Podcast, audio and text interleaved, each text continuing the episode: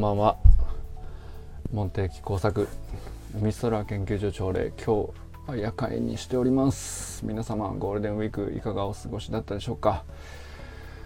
えー、ちょっと久しぶりですね。えっといつ例だっけ？3日4日5日6日休んで4日間空けました、えー、2日5月2日以来ですかね。あこんばんは。もしよかったらね入ってみてください。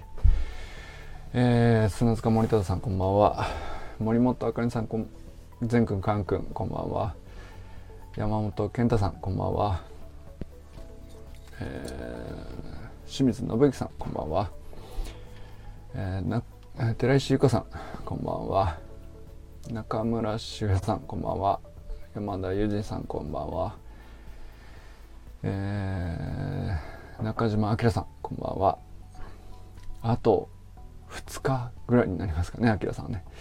えー、佐藤直君こんばんは、えー、小山愛さんこんばんは。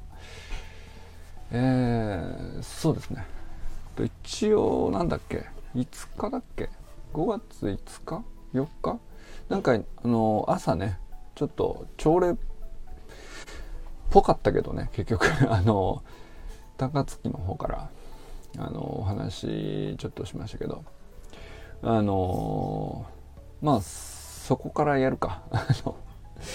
まずねえー、くんね、100m の自己ベストで優勝ということで本当におめでとうございます。改めてね本当にすごいなと思います。素晴らしいタイムで、えー、まあタイムも素晴らしいですけどまああの高槻でも言いましたけど、うん、勝ち方がかっこいいよね。なんあのずっとあの子との競争の動画僕らも橋の学校のオンラインスクールの中ですごい何回も見てきたんですよね。で確かにあの子速くてすごいピッチが素晴らしい子なんですよね。でまあまあ確かにあの小柄なんだけどあの本当なんかまあある種こう早い子ってこういう感じだなっていうね。うん。だからあの長らくね結構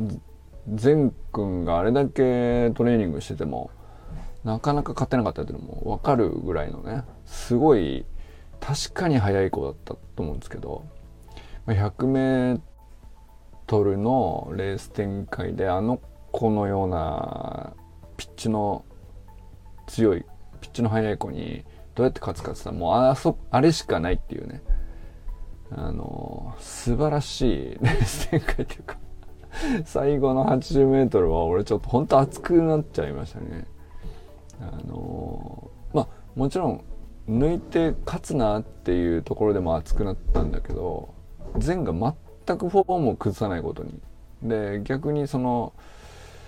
先行してたはずの子の方があの、まあ、徐々に足が流れていくんですけど。うんなんかね あの正しい努力をずっと続けている人のねあのついに捉えた瞬間っていうか、うん、改めてねなんかこうったこともタイムも素晴らしいけどあのシーンはちょっと美しすぎるなっていうね。本当そういう感じしましたね。本当におめでとうございます。そしてまああのゴールデンウィーク中いろいろねあの各所でイベントあったんだと思うんですけどまあカン君もね素晴らしいよね。なんていうかあかねさんもこう嬉しそうだななんかな。あのストーリーズでねこういろんな投稿がこうあかねさんの投稿ありますけど一つ一つこうこれなんていうのダイレクトにこれに聞いてるみたいなあの話じゃないんだけどで全部一つ一つこう日常のあかねさんの積み上げたものがカン君の活躍だったり善君の到達であったり、え、そういうところにねこうやってつながってんだなっていうのがすごいこう特にこのゴールデンウィーク中のあかねさんのやつはねすごいこう伝わるものがありましたね。まああのスタイフで話してるようなあのあかねさんのお話っていうのもすごい何て言うかなグッとくるもよくあるんですけど何て言うかなあのあかねさんのうん育児学みたいなものの伝え方としてあかねさんご自身がこう言葉で語ること以上にね善くんとかかんくんがあのこんだけ力いっぱい笑ってるっていうもうそれがもう何よりも説得力あるよねっていうそんな感じが。したかな。特にゴールデンウィーク中のストーリーズのやつとかはね本当に思いましたね。まあ、B リアルにも善くんはあのちょいちょい出してるんですけどやっぱね何て言うのかな。笑ってる表情に全てが出るよね。その人の今の状態ももちろんそうなんだけどその人を支えているまあ善くんで言えばあかねさん、うん、カン君にってもカン君にとってもあかねさんだよねそういう人がこう何をその子に注いでいるのかっていうのが、うん、その人のこう笑っている顔に出てるっていう感じがすごいしましたね。えー、そしてそうそう周平さんがさあのー、えー、谷あれ？谷原さんだっけ？谷口さんだっけ？名前忘れた。あの野球のオンラインサロンのね、えー、話でまあいろいろこう今学んでいることが共有してくれてると思うんですけどまあ、それを受けて修くんも、まあ、いずれねそのコーチングに関わるようなコミュニティを作るっていう問題意識からするとうんまあすごく関心が強いところだっていうことだと思うんですけど、まあ、理念の話を自習ノートっていう形で書いてくれて。で、まあ、その自習ノートのところにまあそういえばそうだなと。モテ作オンラインサロンの理念ってちゃんと言葉にしたことはなかったなと思ったんで。まずねコメント欄にがひとまず第1項を書きましたけどこれは何だろうな。あのパッと出てくる言葉としてはまあそこでそんなにそう言わなかったんですけど、まあ、対等なあの会話を確保するとかあの誰もが何かの研究者なので全てのその人にとっての、まあ、何何かしらの興味関心についての研究をみんなで応援してで、えー、まあできればその研究っていう言葉に置き換える時に少しでもねあの科学的なアプローチが入った方があの軸にはなるんじゃないかなっていうのがねそういえば僕がこうやりたかったことなんだろうなっていうのをあの改めて修くんの自習ノート読んで言葉にする機会が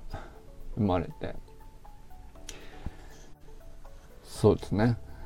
でやっぱり僕自身もなんだろうなそもそも自分が気象学者だったり海洋学者だったりっていうのでその文脈だけでその延長線上だけで、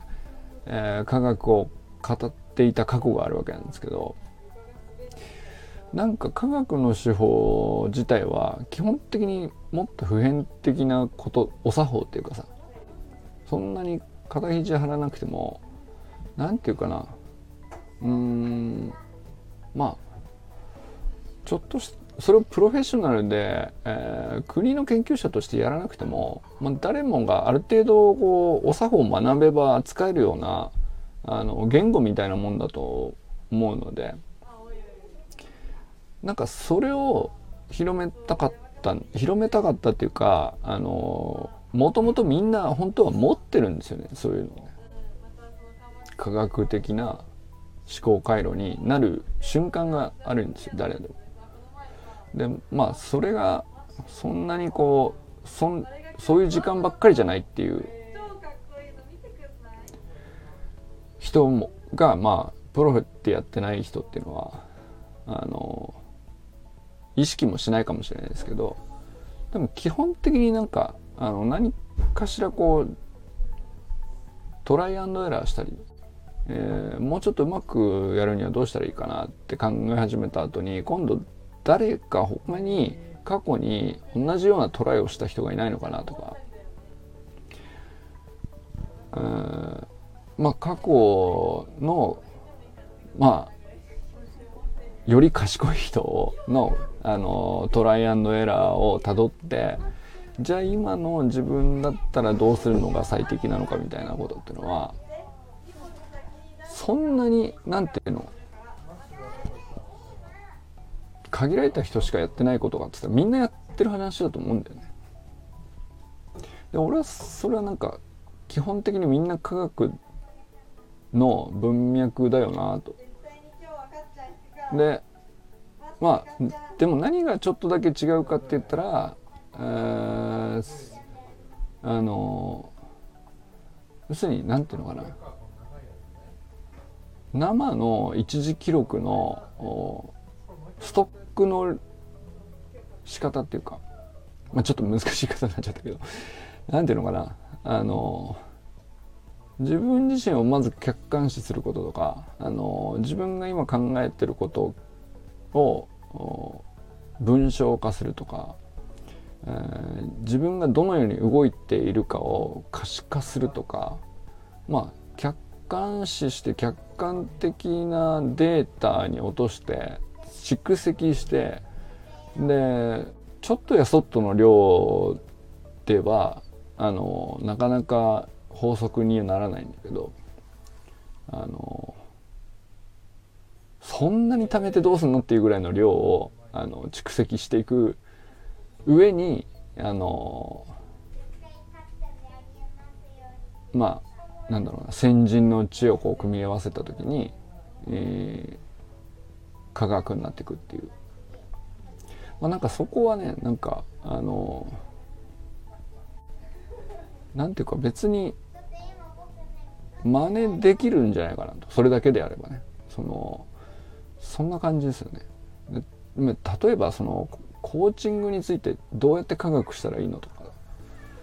あのまあいろんな人がいろんなこう主張をしてはいるんだけどあのなんていうのかな？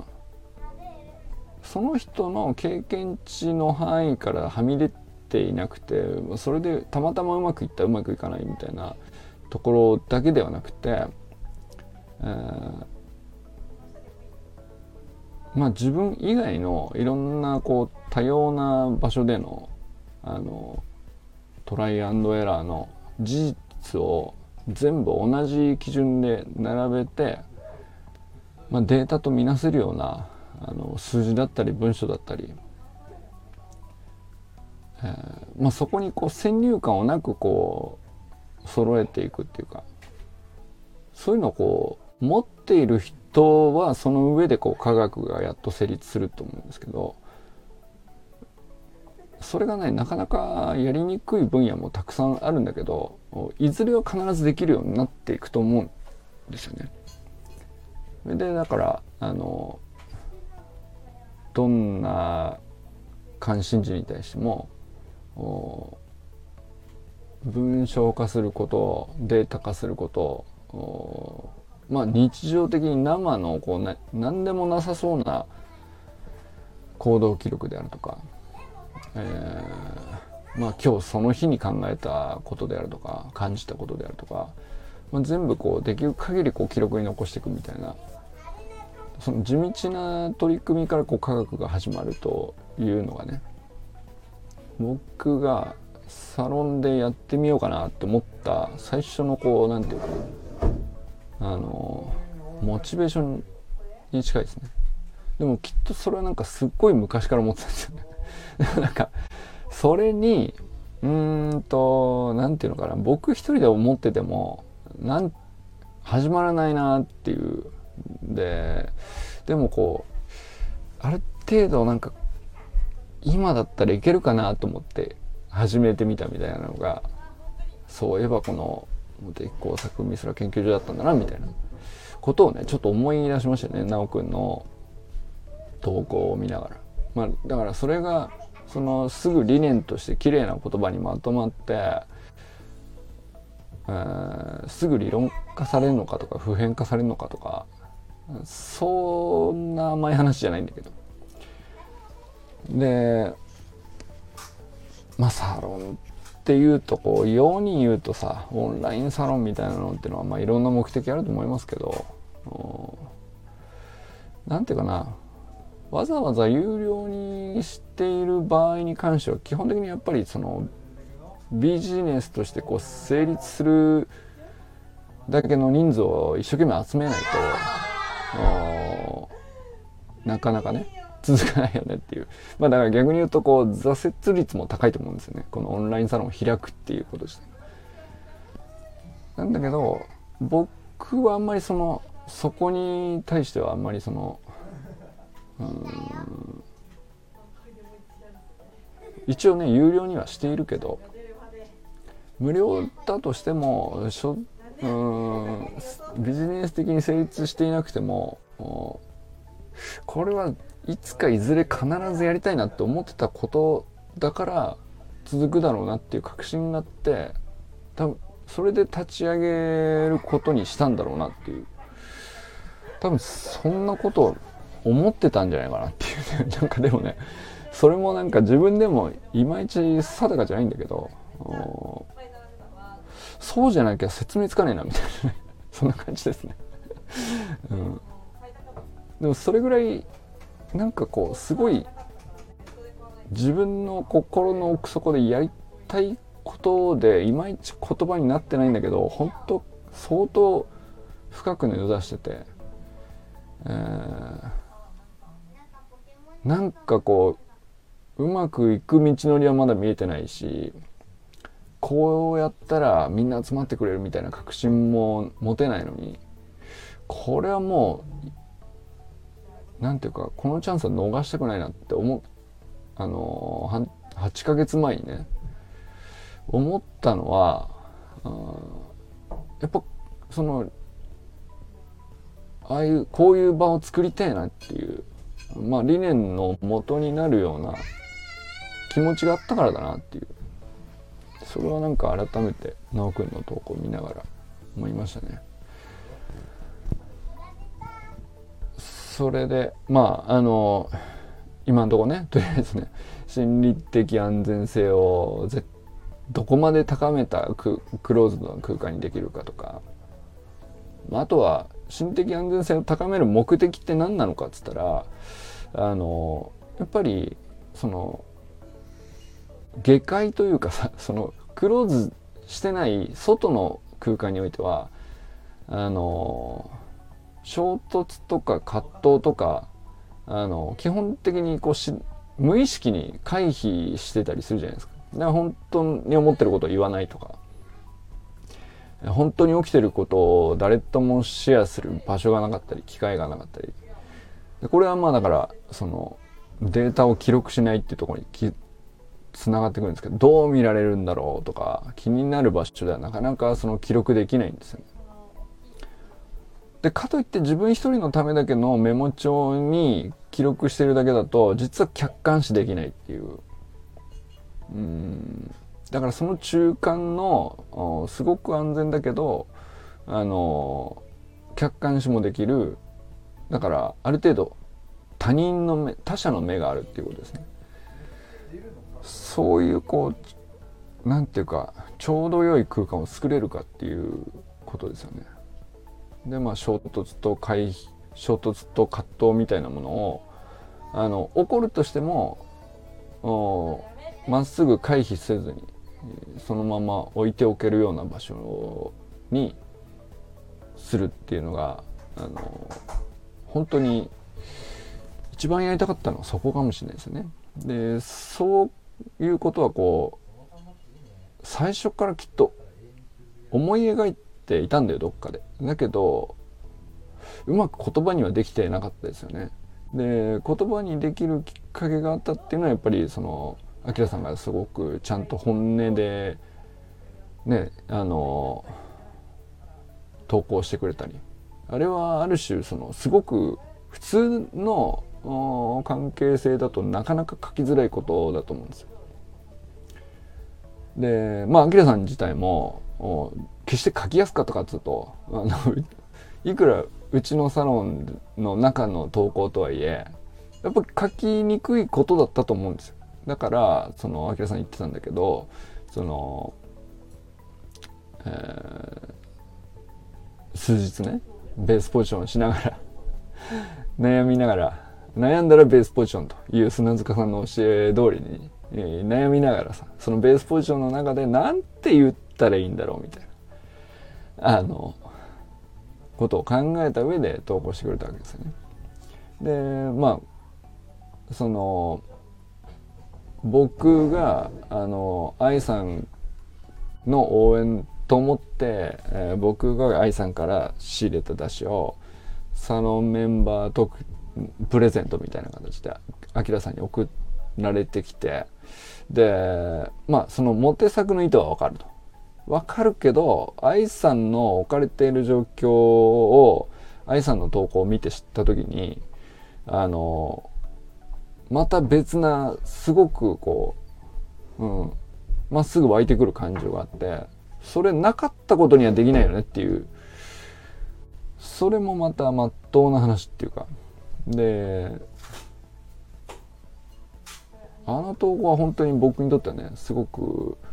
うん節目になったかもしれないですね。あれがちゃんと投稿されたっていうのは僕にとっては本当に大きなことであれは衝突と葛藤を回避しないで、えー、投稿したってことじゃないですか。あそこまでのものっていうのは多分なかなか今までねあのいろんな投稿ありましたけどあの心理的安全性をできるだけ高めたいっていう中でこその、あの、いろんな投稿できたなとも思うけど、だけど、あれほどの、やっぱ、あれほどの投稿はね、なかなか他で、うん、共有できないと思うんですよね。あの、当人同士だったらまだあるかもしれないですね。僕とアキラさんだけとか。あるいはその、うん、なんだろうな。まあ、愛さんと、アキラさんだけとか。まあ、たまたまさ、そういう関係性になれば、あの、1対1でだったらね、その、まあ、あの、逆に長い付き合いだから言うけどっていうね、そういうことはあると思うんですけど、少なくともそのまあ一人や二人じゃないっていう人が一応複数に見てるクローズドといえばあのみんな見てるというね。まあその環境の中であれだけこう直球の本音をかける場所だっただとアキラさんが思ってくれたっていうのはね僕にとってはすごく大きいことだなと。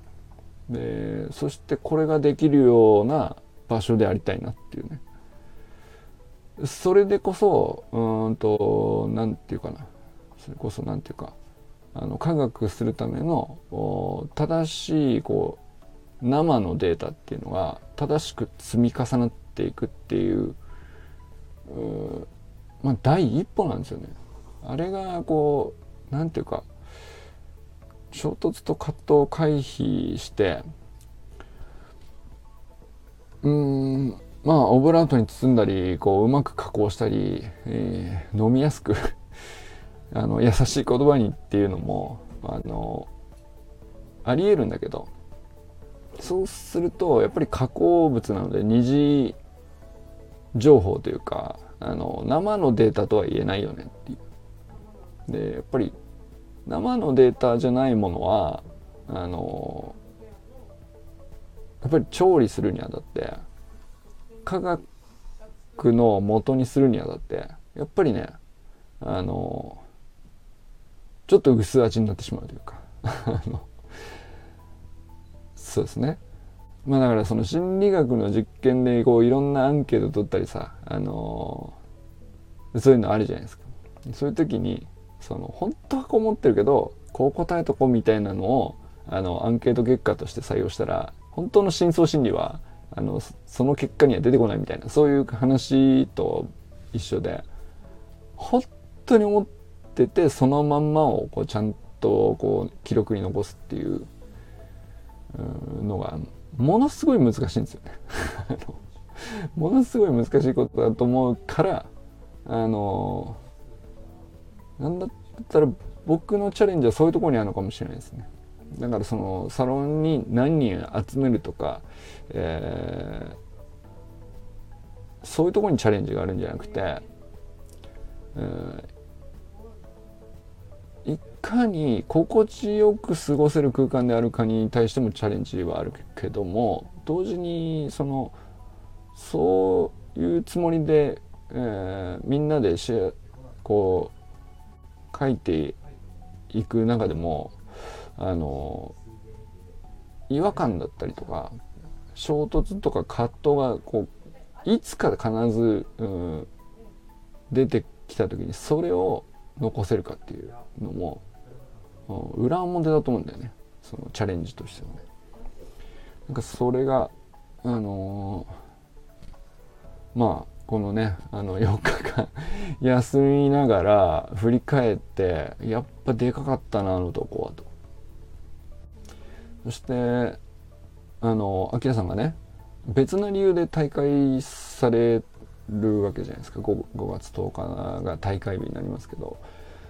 その大会の前に、えー、あの怒って、えー、まあよよかったっつったらねうん言葉が正しいかちょっと、うん、微妙なんですけど。あのアキラさん悩まれたわけだしね少なくともね。で愛さんは愛さんで、えー、なんていうか思い切ってその乱文だけど思いの丈のままをまっすぐ書いたら、えー、それがきっかけでみたいに思うとさ愛さんだってさあのまあまあ引っかかるものあるよねきっとね。でもちろんアキラさんはそのそれが理由で大会するわけじゃないって言ったってあのどっかそのなんていうのモテ作になんていうか自分の投稿がさあの迷惑かけちゃったんじゃないかみたいな。気使っちゃうよね。でそれはなんかあの実はね愛さんからあの先日そのまあ、石から石川から帰ってきましたと。無事帰ってこれましたと。いうメッセージいただいたんですよ。でまあちょっとまとまったらあの旅レポじゃないですけどサロン内にまたシェアしますねっていう、う一言だったんですけどあのまあ旅中そのサロン内の投稿をずっと見てなかったからあのいろいろ振り返ってたんですけど振り返ってたらそのあれ？なんかひょっとして、えっと、私の投稿以降、なんかいろんなことが起こってますね、みたいになってて、あの、あ、いや、全然気にしないでそのまま旅レポ書いてくださいねっていうことはお伝えしたんですけど、あの、気にしないでねって言ったって、いや、あの、気にはなるよなっていうね。あの、それそれはせっかく本音で直球投稿してくれたんだから、気にしないでねもちょっと違うかなと思ったりはしましたけど。あのただまあその旅レポとは別の話だと思うんで旅レポは旅レポであの思ったこと書きたかったことをそのまま書いてほしいなとは思いますね。あのまあまあなんか詳しくはね一応ね愛さんご本人から。そうそう気にしないを気にしちゃうからね。そうだねそうそう。清水さんだったんですね。あのそうそうそう。その通りなんですあのまあ、気にしないでねはあのなどこにかかるかですね。何その自分の旅レポをしようと思っていた内容についてあの影響させる必要はないですよっていう意味ではありますね。ただ、まあ、アキラさんが書いたことの真意は、もちろん、うんと、まあ、あくまでそのアイスさんと会社の関係性について、アキラさんなりの、こう、なんていう言葉で表現していいかわかんないけど、愛さんそのものをに対して違和感とか衝突を感じてるわけじゃないよね。愛さんと会社の関係についてそれどうなんだろうっていう話じゃないですか。でまあそれも含めてその愛さんとしてはこういろいろ悪戦苦闘してるさなかだったから、うん、それをね、あのー、書いてくれたんですよね。でまあそのそれと旅レポは分けて書けると いいんですけど、それ難しいよな。分けようにも分かれないかもしれないね。その、まあ、愛さんからまた投稿されるの待ちましょう。あの、僕には一言ね、あの、まあ、旅ではこうでしたと。会社とはその後こうなってますっていう。あの、でも、なんか、僕はね、その話、個別の僕とだけのメッセージの中で、まあ、ちょこっとやり取りしただけですけどあよかったなって単純に思いましたね。まあのまずはね本当にいい旅だったっていうことと。うん。で、まあ、会社に関してもあのなんていうかもちろん相手があることだし相手には相手の見ているものが別なものがあってのことでしょうから。僕があのそこにねあのジャッジするようなことはあのややったらねお互い失礼かなとは思うんでそれはしてないんですけどただまああの愛さんなりに、えー、まずその自分が今置かれてる状況を言葉にして、えー、何を感じてて本当はどうしたいんだとかっていうのをやっぱり言語化する機会にはきっかけにはなったんだと思うんですよね。だからそれがあのまあその後うんお相手とまあ会社とですねこの場合はあの話していく上で何らかねこういい影響はあったんじゃないかなっていう気はしました僕はね。うんまあその僕らが納得するかしないかっていうことではなくてあくまでね愛さんがあの納得する形に、えー、愛さんがどのように行動するかだからあのまあまあ、詳しくはよくわかんないけど それはね、いずれ投稿してくれるという話だったんで、あのまあ、ただ、あのこのゴールデンウィーク中のね、あの、まあ、愛さんがこう、サロン内の投稿をちょっとしばらく見てなかったのを、今一生懸命遡ってくれてるらしいんですね。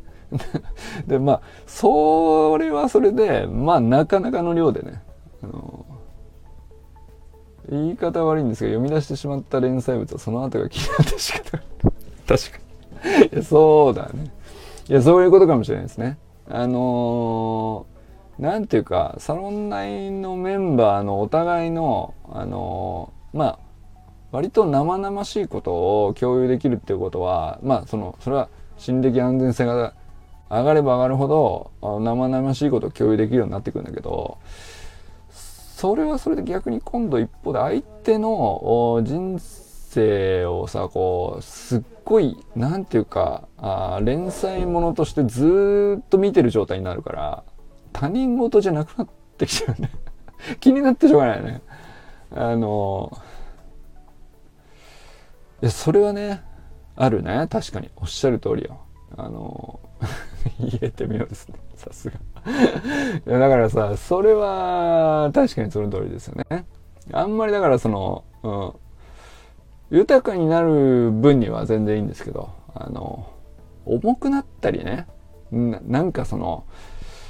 悩むほどまでいっちゃうと、ちょっと背負いすぎな感もあるよね。でもそんなのちょうどよくできたら苦労はしないっていうねで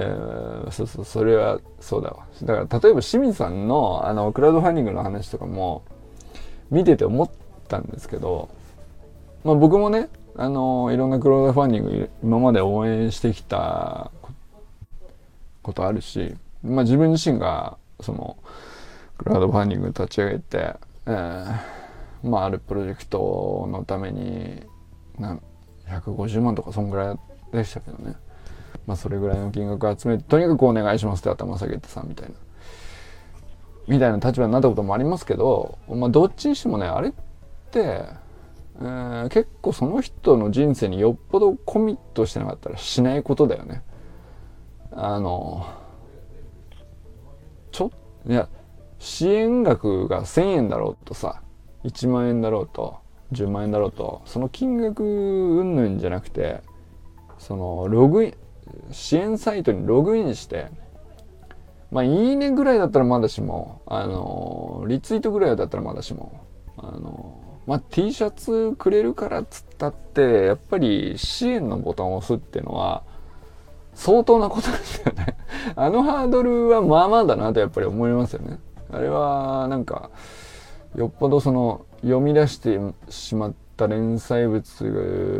のその後が気になって仕方ないモードまっしぐらいじゃないですか。まあすでにもうそうなってる人が立ち上げたクラウドファンディングっていう場合も多々あると思うんですけど、まあ僕はそっちが多いかな、やっぱりな。もうすでに、えー、連載物としてこうその人の人生が気になってしょうがない状態になってるからその人があの今度こういうことやりたいんですとあの応援してくださいって言われたらあのもうなんていうか T シャツとかなくていいですと。あの、あの、ありがとうのメッセージだけが来ますっていうのであっても、あの、1万円支援したりとか、あの、そういうのはね、割とちょいちょいやったりしましたもんね。うん、なんかまあ、物が欲しい場合の支援サイトは、まあ、なんだろうな、ある種の予約販売とあんまり変わらないですよね。その、まあ、対価にちょっと応援の金額が上乗せされてる可能性もありますけど単純にただのねイコールな対価ではなくてプラス応援でこれぐらい乗しとくよっていうのがある場合が多いですけどまあ半分予約販売みたいな 受注販売のサイトとしても見れなくないですけどま一方であの完全にその応援したいなこの人ってずっと思っててその人が今応援してくれ。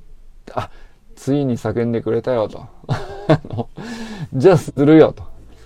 いうね。そういう時の場合はもう、なんていうか、あの、物が欲しいわけじゃない。もう支援のリターンとか一切いらないですっていうものも普通にありますね。そういう場合って、結局その人の人生をこう連載物としてもう完全にはまり込んじゃってる状態っていうことですよね。や本当にその通りだなと思いますね。うん、まあでもその人はその人でこうずっとそのクラファンを立ち上げる前までの時間でうん七点抜刀悪戦苦闘の日々をさずっとこう僕らに読み物読み物っていうつもりはないと思うんだけどあの自己開示してくれてたからあの僕はずっと気になることができていたんですよね。で応援したいなと思うことができていたんです。でそれで、うん、応援したいなっていうのは結局その人のことを信頼するこうなんていうか信頼度がこうちょっとずつ、うん、上がってったっていうことなんじゃないかなと思うんですけどその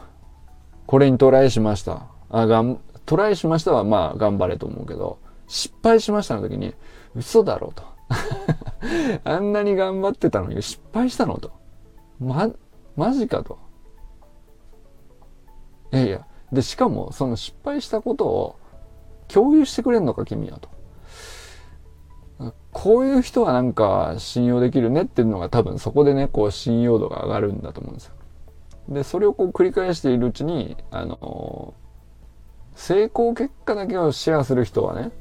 多分あんまり僕は信用度高くなってないと思うんですよね。あの、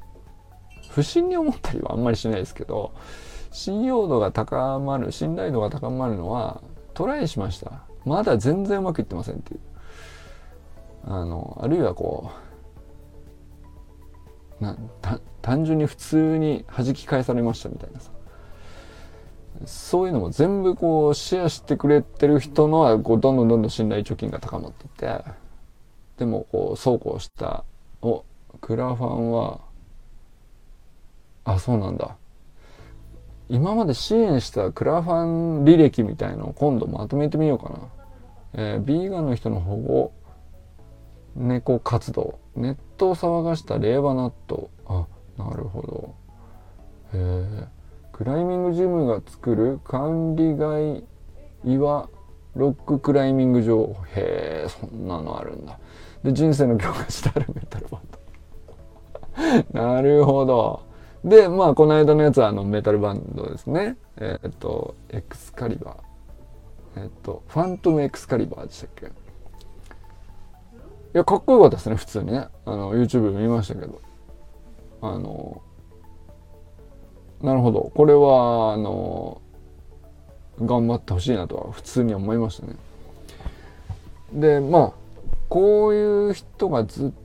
とそのメタル好きの人であのなんていうの？メジャーにはなってなくてもあいいなって思わせて、えー、ふ奮闘してる物語っていうかそれをこう共有しているとあの途切れてほしくないって思うよねやっぱりね。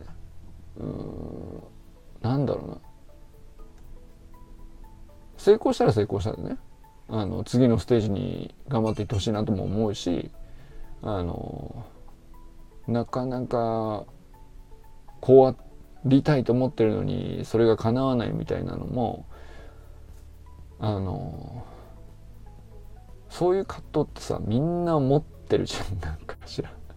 でだけどみんな基本的にはさ傷つきたくないんで隠すと思うんですよね普通に。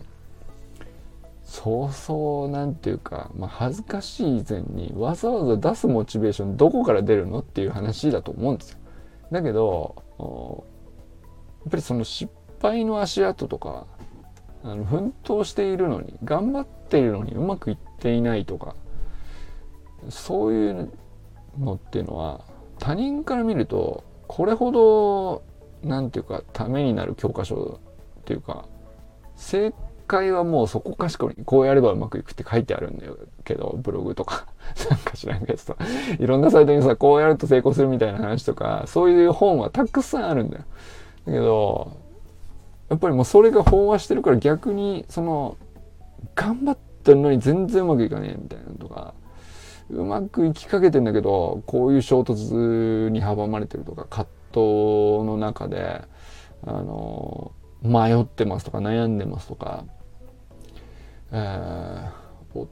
仲間もねお互いこう同じ目標を目指しているはずなのにうん考えが合わないとか同じ方向をうまくいいタイミングで向けないみたいな。そんなんだらけなんだけどあのやっぱりそっちをねあの見れた方が自分のまず抱えてる葛藤がまあこれあってもいいのかなってまず思えるっていう なんかまあこれ決して傷の舐め合いみたいなことがしたいわけじゃないんだけどもうひと踏ん張りしようかなっていうエネルギーがみんな欲しいんだと思うんですよね。でそうなだからそのスポーツとかもさ善くんが 100m 自己ベストを出したことよりもあの子になかなか勝てなくてでも勝てないからといって努力をやめるとかっていうことは決してしなくてさこれずっと地道に積み上げてたことに価値があるんだよね。でそれにどんだけこう俺らがさあのなんていうかまあその大きな大きな一発のドンっていう花火みたいなエネルギーじゃないけど日々日々こう何て言うかちょっとずつちょっとずつ、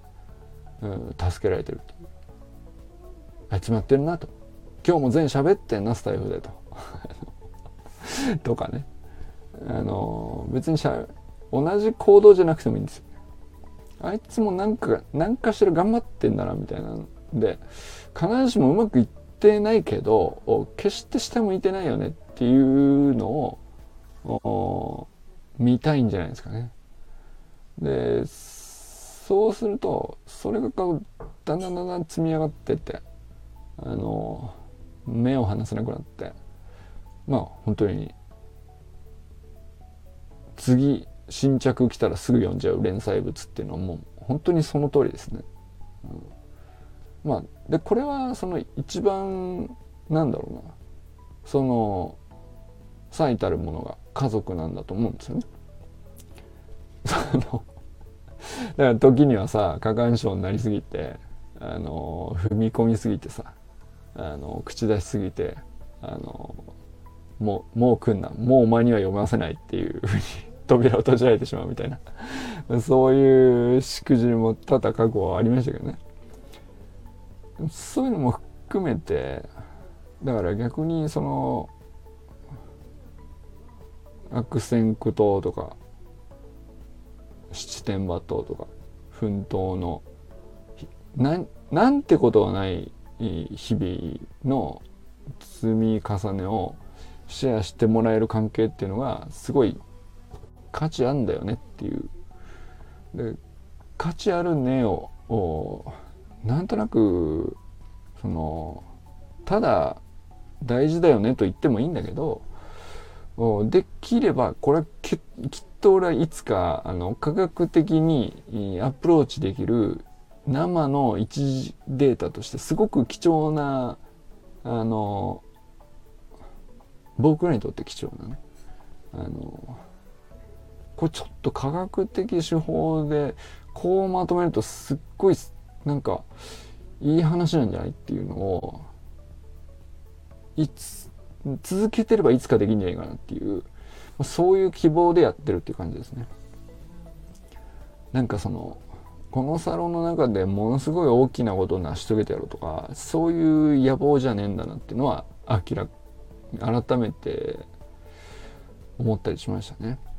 でまあその愛さんはね、えー、まあ一区切り旅レポがついたところで、えー、いよいよねなんかそのダッシュの研究とかいうか実験をするにあたって、まあ、こういう準備してますとか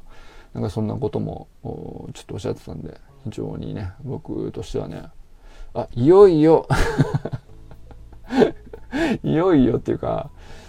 まあそうだね。うん、まあ愛さんの本当の目的はあのそれでしたよねっていうのところに、えー、まあ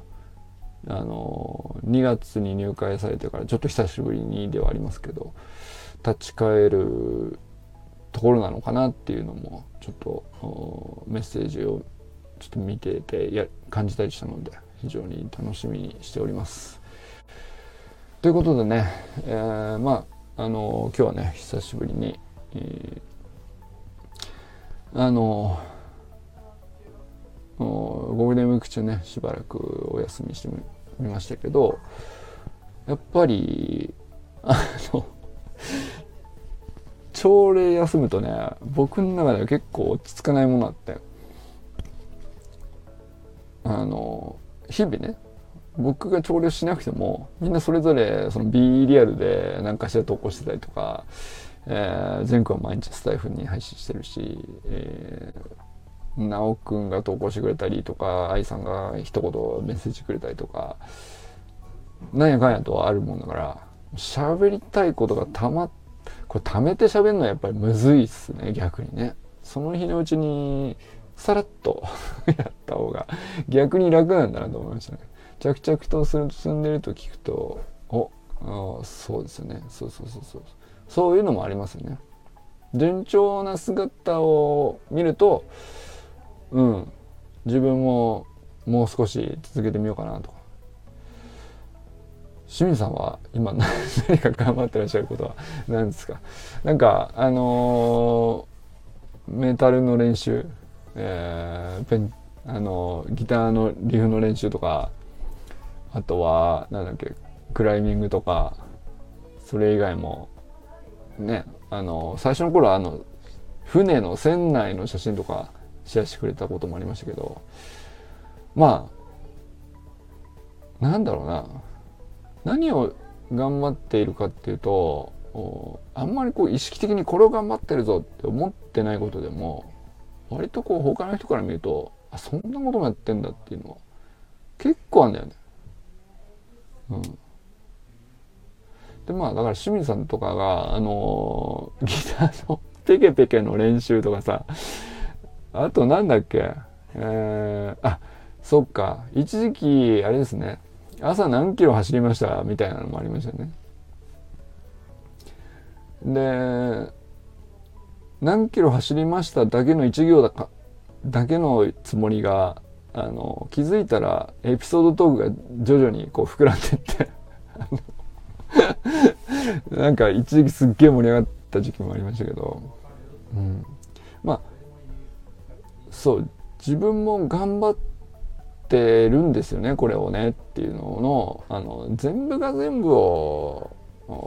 文字にするって結構しんどいんで、まあ、そこまでね 無理してとは思わないんですけどまああの最近これやってるわっていうこれ楽しいわっていうやつがいいですかね。あのそれはなんか単純にね僕は見たいっていう。う清水信之っていう連載物に対して何て言うかな。最初はコメント欄のキャッチングから始まり、えー、途中からなんだあのメタル練習のペケペケの動画とかあの今日は何キロ走りましたとか。そこからあの急にエピソードトークが盛り上がったりとか。いくつかなんか何種類かありましたけど、まあ、どれかに立ち返ってもいいしまあ今はこれかなっていうのがあればそれでもいいんですけど是非ねあの僕はねすっごい単純にねまあそうそう僕がねなんあの8ヶ月やってて多分一番楽しんでるのは俺だなって思うのはそれなんですよね。あのメンバーがいる9人の連載物9本の連載物に対して何て言うかなあの多分一番 ちゃんと読んでると思うんだよね。うん、でそれは何て言うのかなあの僕が多分うんまああれだよね。会費を受け取ってるっていうなんていうか条件が一つだけね。受け取ってる側っていうのはあるんですけど多分それはちょっとあるかな。きっかけとしてはね。どうしてもね。だけど本当はあのなんていうか、まあ、これいつかは なんていうかある程度の人数までふもし増えるとなるとこれ以上はあの全部を読み切れないなみたいな人数のギリギリでもあるかなとは思うんですけどね。この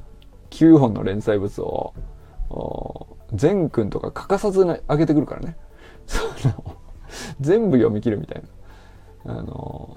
そういう意味では。一番楽しんでるのは俺なんだろうなとは思いますよね。ということで今日はね、あの、まあ、ちょっと取り留めもないとは思うものの、あのまとめて、えー、この45日分ね、あの思ったことを改めて。ギターは続けていますがゴルフ肘になってしまい強度を落として。るあそうなんだ。そんなことあるんだ。ゴルフ肘になるんだ。ランニングも足を痛めていて頻度を爆下げ中。クライミングはそこそこ楽しめる。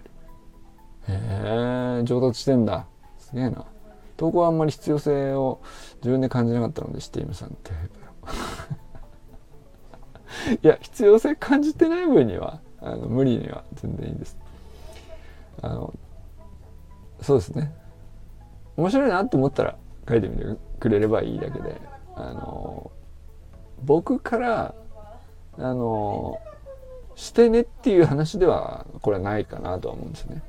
清水さんがあの一番うんまあこのサロンにいる意味があると思う